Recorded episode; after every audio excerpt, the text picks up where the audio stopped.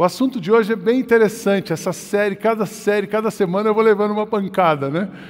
Quando eu tinha aquela pancada de cuidar do corpo, aí a gente vai lá e ajusta o corpo. A semana que eu preguei para vocês da saúde emocional foi a minha pior semana, que eu estava lidando com toda essa situação, estava lá no fundo do poço e eu tenho que tomar remédio, e o meu remédio era a palavra que eu ensinei para vocês. Então Deus vai trabalhando com a gente. Ele está me espremendo essa semana por semana. E essa semana não foi diferente. Falar com vocês sobre descanso. Uma das minhas áreas de recuperação, no Celebrando a Recuperação, é o trabalho. Se você conhece uma pessoa workaholic, se você não conhecia uma pessoa workaholic, é isso que eu me apresento a vocês. Trabalho demais, trabalho demais. Uma das mudanças que a gente, uma das razões pelas quais a gente está promovendo toda essa mudança. Um dia a minha mulher do meu lado na cama, ela olha para mim e fala assim: vem cá, você só trabalha. Você deita e trabalha, você acorda e trabalha, você levanta e passa o dia trabalhando. Você percebeu que você não tem vida mais, você só trabalha?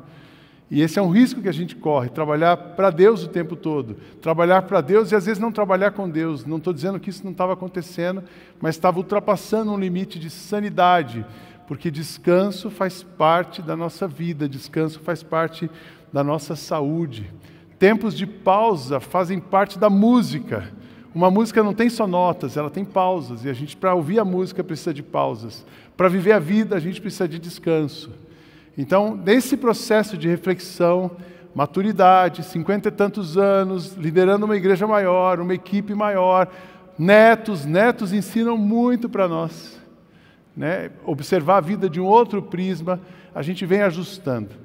E essa semana foi tão legal na nossa equipe, porque nós combinamos, a partir da transição, a partir do dia 5, a equipe trabalha das 8 às 4. Porque existe vida, lembra que eu falei para vocês, existe vida além do trabalho. Então a equipe essa semana trabalhou bravamente, das 8 às 4. Obviamente que a gente que está dirigindo fica um pouco mais até ajeitar todas as coisas, mas é uma transição. E, e depois de muito tempo, eu consegui ficar sexta-feira na minha casa. Consegui levantar, fazer caminhada, fiz a minha terapia, tirei uma soneca, li livro, cozinhei para minha mulher, isso é um milagre. Todo mundo fala assim: ah, você é casada com o Masterchef, você passa bem, passa nada, eu que como a comida dela. Então a gente precisa de descanso, a gente precisa de descanso, mas a vida de hoje, o mundo de hoje é um mundo sem limites. Tem um livro que eu li recentemente, ele fala de margem. O título do livro é Margem. E ele fala que nós precisamos construir margens para a nossa vida que a sociedade de hoje, sociedade do cansaço, impôs para nós uma vida sem margem. Então eu tenho um compromisso às seis e meia, eu tenho um compromisso às sete e quinze, eu tenho um compromisso às oito, aí eu já tenho outro compromisso às nove, e aí eu marco uma consulta às dez, mas eu tenho na sequência, e de repente você ficou uma vida sem margem. Já aconteceu isso com você? Você acorda, você tem tanta coisa para fazer, e coisas boas, coisas legítimas, mas que você não consegue respirar. Tem dia que eu sento, chego em casa e falo para a Kátia assim, me deixa ficar meia hora quieto, deixa eu ficar meia hora sem falar com ninguém, porque hoje eu não consegui passar o dia sem falar com alguém. Aí eu preciso ficar quieto para me ouvir, voltar para depois conseguir conversar com a minha mulher. Então, o mundo coloca uma coisa assim para a gente. Estou mudando, estou melhorando, vou melhorar ainda mais. E aí, o que acontece? A gente vive nesse mundo hiperconectado e olha o quadro de saúde das pessoas: estresse, ansiedade, insônia, solidão, sintomas de uma vida que não descansa. Estresse, ansiedade, insônia, solidão, depressão, esgotamento, burnout. No passado, isso era comum com pessoas de 40, 50 anos, da minha idade, ali um pouquinho na minha idade. Era, esse era comum de uma pessoa ter um burnout. Agora já baixou para 30 e até 20 anos. A minha filha trabalha no banco e ela diz: minha equipe lá tem dois ou três afastados por burnout. Qual a idade deles? 25 anos, 26 anos. Vida sem limite. Vida sem limite. Os consultórios médicos estão cheios de pessoas acometidas de problemas causados por estresse, insônia, enxaqueca, hipertensão, asma, distúrbios gastrointestinais, para citar alguns exemplos. A atual cultura do trabalho também vem solapando nossa saúde mental o esgotamento era um problema que costumava ser constatado, sobretudo em pessoas com mais de 40 anos, comenta um treinador londrino. Atualmente, encontro homens e mulheres na casa dos 30 e mesmo na casa dos 20 que já estão completamente exauridos.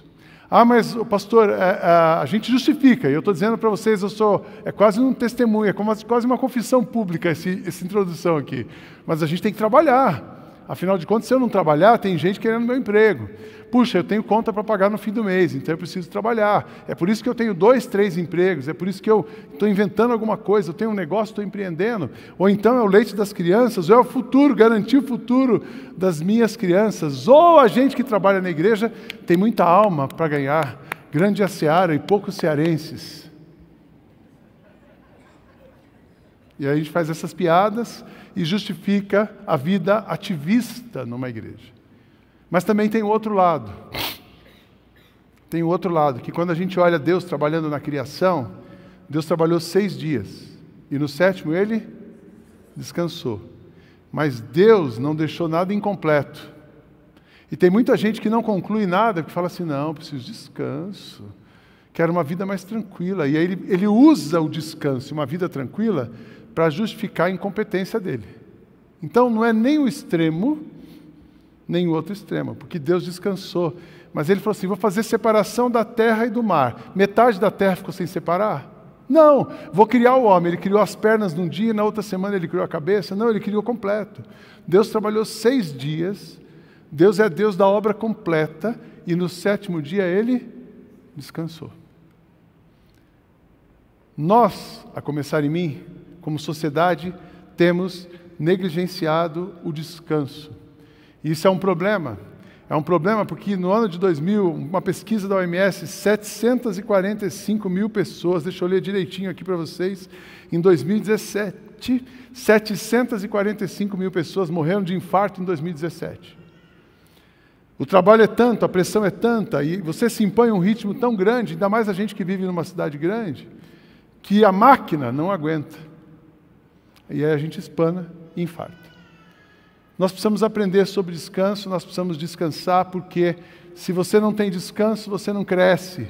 Se você não tem descanso nessa, nessa reflexão sobre alimentação, sobre emoção, se você não tem, você pode fazer exercício, mas se você não tem descanso, o seu corpo não reage. Tem que ter um dia de descanso, aprendi isso agora. Mesmo que você faça exercício, não pode ser sete dias, tem que ter um dia para descansar. Não é isso? Tem os técnicos que vão me ensinando. Se você come direito, mas não descansa, você não emagrece. Ah, eu não estou emagrecendo, faltou descanso. Para emagrecer tem que descansar. Para o exercício funcionar tem que descansar. Se você lê a Bíblia a hora, mas não descansa, você continua paranoico. Precisa descansar. Se a gente não dorme, a gente não descansa. Se não descansa, não funciona. E se não funciona, não tem vida. Quantos aqui querem viver até 120 anos? É, eu também. Porque eu vou aposentar com 95, daí eu tenho mais 35, mais 25 para passear. Brincadeira. Quero passear agora. Nesse momento não, mas daqui a pouco sim.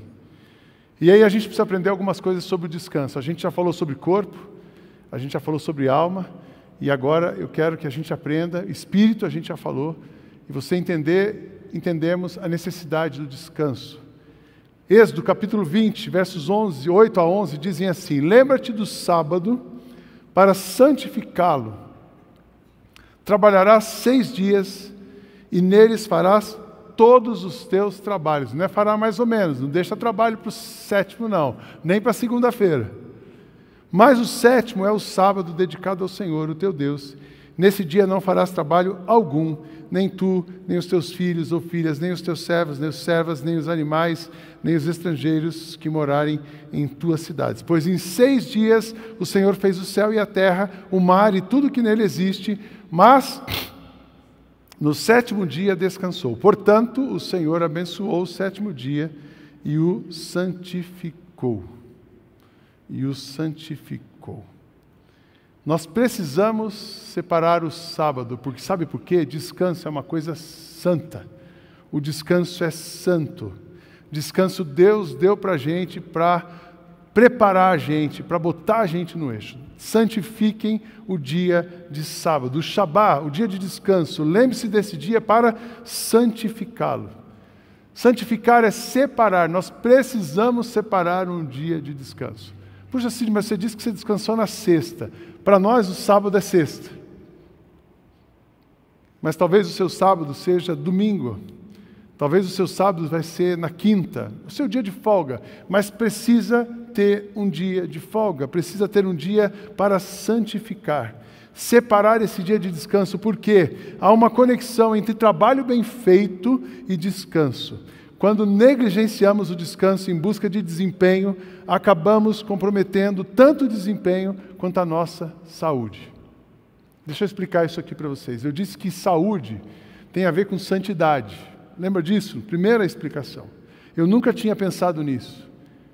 Santificai-vos e apresentai os seus corpos, o seu corpo, a sua psique, o seu pneuma, apresentai-vos irrepreensíveis no dia do juízo. Santificação tem a ver com saúde. E guardar o sábado tem a ver com santificação. E a gente não guarda o sábado para melhorar o desempenho. O que Deus está nos dizendo e nos ensinando é assim: santifica o sábado, porque se você descansar, se você respeitar o seu limite, se você respeitar esse dia, você vai ter condição de ter um desempenho maior. E aí eu fico olhando para mim e falo assim: puxa vida. Ontem uma pessoa postei uma foto, eu tomando um cafezinho com a dona Cátia, uma pessoa me escreveu, que bom, você já está com a cara melhor, pastor. Estou com a cara melhor, sexta-feira eu tive Shabá, sábado eu tive meio Shabá, e você ficar com a mulher da sua vida, você fica bem. Né? Então a cara melhora, mas é o descanso. Nós precisamos descansar. E descansar é uma questão de santificação. Você quer ser santo? Está descansando? Quando a gente não descansa, a gente não está sendo santo. Isso é, isso é muito sério. Santifique o sábado. Descanso é santo. Segunda coisa, descanso é um presente, descanso é uma dádiva. Jesus dizendo: o sábado foi feito por causa do homem e não o homem por causa do sábado. É muito, é muito, é muito interessante. Deus, quando fez o homem, ele colocou os atributos dele, mas o homem é limitado, porque ele não é Deus. Então Deus faz assim: eu faço tudo em seis dias e vou descansar em um dia. Eu que sou ilimitado, sobrenatural, eu preciso dar uma folga para essa turma que eu estou criando. Então eu vou dar o dia de sábado para eles, para eles se recomporem. A Torá conecta o sábado à criação, pois em seis dias o Senhor fez os céus e a terra, o mar e tudo que nele existe, mas no sétimo dia descansou. O descanso nos lembra que somos humanos e não deuses, e precisamos confiar no Deus que nos deu o descanso para a obra como obra da criação. Então a gente vai aprendendo que descanso é um presente de Deus e quando a gente confia nisso, você está confiando em Deus. E a é um Deus que guarda o sábado, que garante que o descanso e não a inquietação estejam no centro da vida. Preste atenção, o descanso e não a inquietação. Quando a gente não descansa, você está priorizando os seus incômodos.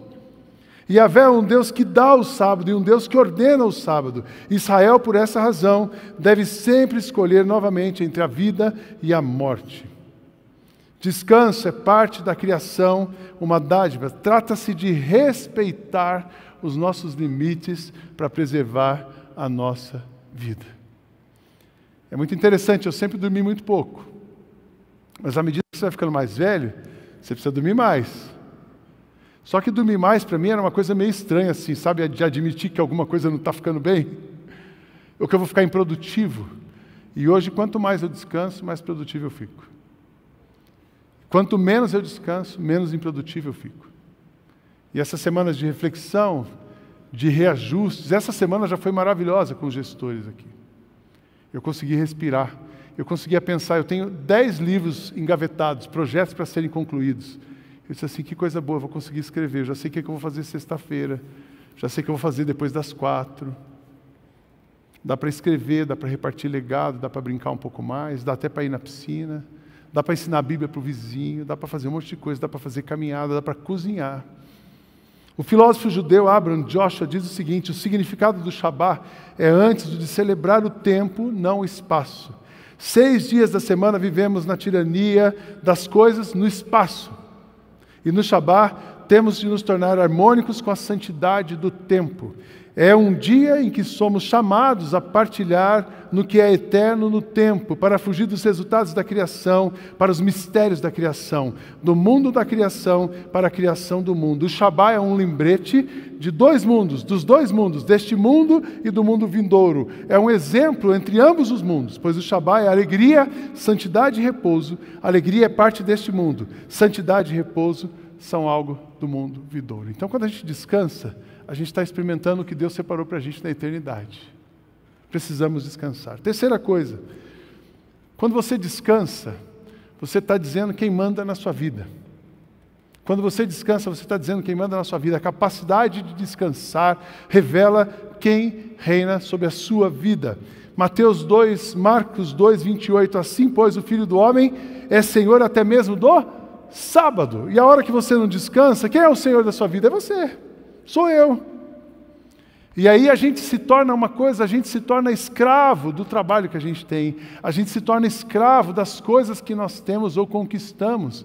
E aí aquela história, verdadeiramente conhecereis a verdade, a verdade vos libertará, só que aí você não se torna livre, porque você é escravo de você mesmo. Há uma conexão entre a capacidade de descansar e a obra redentora de Deus. Foste escravo. Deuteronômio 5, verso 15 diz assim: Lembra-te de que você foste, de que foste escravo no Egito e que o Senhor, o teu Deus, te tirou de lá com uma mão poderosa e um braço forte. Por isso, o Senhor, o teu Deus, te ordenou que guardes o sábado. O povo no Egito não tinha descanso, trabalhava o tempo todo. E aí Deus tira e diz: Vocês vão ter um dia. Resgata. O Senhor teu Deus ordenou que guardes o sábado. Quem não descansa é escravo. Mas eu sou dos direitos humanos. Eu defendo a liberdade. Imagina, nunca sou, ninguém pode escravizar ninguém. Não, ninguém pode escravizar ninguém, mas você pode se escravizar. Quem não descansa é escravo. Por último, a vida saudável precisa de descanso. Descanso é saúde. Descanso é santidade, descanso é uma dádiva, descanso revela quem é o seu Deus, mas descanso é saúde, saúde. É o espaço entre as notas que faz a música. Marcos, capítulo 6, o verso 31 diz assim: Há muita gente indo e vindo, a ponto deles não terem tempo para comer. Jesus lhes disse: Venham comigo para um lugar deserto e descansem um pouco. A tentação da gente vir sexta-feira no escritório é grande, né, Beto? Porque assim, puxa, falta mais alguma coisa, falta mais alguma coisa, vamos preparar não sei o quê. E na sexta-feira eu convidei o Beto para uma caminhada, vamos caminhar. Depois da caminhada, não vou não. Não vou. Dá vontade, mas não vou. A gente consegue desligar totalmente? Tem que ficar atento porque tem coisa acontecendo. A gente fica disponível, mas mas você precisa preservar a sua vida. Quem não descansa está se matando. Quem não descansa está morrendo. Quem descansa tem vida. Tem vida. Jesus, ele, ele, trabalhou bastante, ele andou pelas cidades, ele foi de casa em casa, ele falou com as pessoas, ele, ele se movimentou, ele estabeleceu o reino, por isso que a gente está aqui. Mas ele teve tempo para descanso. E descanso não é você ficar. É, é, é interessante que às vezes a gente pensa assim: descansar é ficar inerte, né? Vou sentar na minha cadeira do vovô ali e vou me mexer o dia inteiro. Isso não é descanso. Isso é ser escravo de outra coisa. Descanso é você não tomar decisões. O que é descanso? É você não tomar decisões. Um dia sem decisões. Então, puxa, mas você disse que descansou. Descansei, mas eu fiz caminhada com um amigo. Eu fui fazer terapia, eu fui ler um livro, depois eu cozinhei para minha mulher, depois eu tirei uma, uma cochilada. Já pensou que delícia cochilar duas da tarde, sexta-feira, sem culpa e sem medo dos membros da igreja te condenarem? Que alívio. Aí depois, os netos apareceram em casa, mas aí eu também fui ensinar a Bíblia para o vizinho. Meu vizinho disse, precisa aprender a Bíblia. Eu comprei uma Bíblia e fui lá ensinar para ele. Depois tinha uma reuniãozinha, essa foi online, foi rápido. Depois eu fui para o cinema, terminar o dia no cinema, nem que seja para cochilar no cinema. Mas vai. Vimos um filme maravilhoso. Se você quiser uma coisa para o final de semana aí, você está sem programa. A Cor Púrpura, maravilhoso filme, história linda. Quem gosta de história, drama, gosta de chorar com o problema dos outros, eu adoro filme de drama. que eu choro com o problema dos outros, esqueço os meus. Tempo de descanso, tempo de comunhão, tempo de oração. A gente programou algumas coisas nesse feriado. Esse feriado para nós está sendo um Shabá. Sim, mas você está pregando. Estou pregando, mas estou aqui confessando meus pecados diante da igreja. Estou repartindo com vocês o remédio que eu estou tomando, porque eu quero viver, quero que Deus me use, quero ter vida, quero ser útil, mas para viver, para ser útil, para continuar servindo, a gente precisa descansar.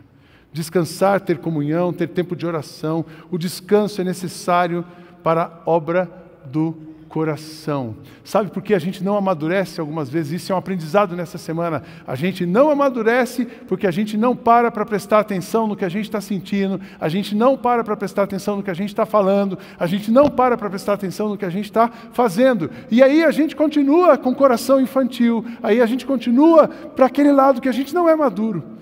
No Salmo 131, o salmista declara: Senhor, o meu coração não é arrogante, nem os meus olhos são altivos, não busco coisas grandiosas e maravilhosas demais para mim. Na verdade, eu acalmo e sossego a minha alma, como uma criança desmamada nos braços da sua mãe. Assim é a minha alma, como essa criança.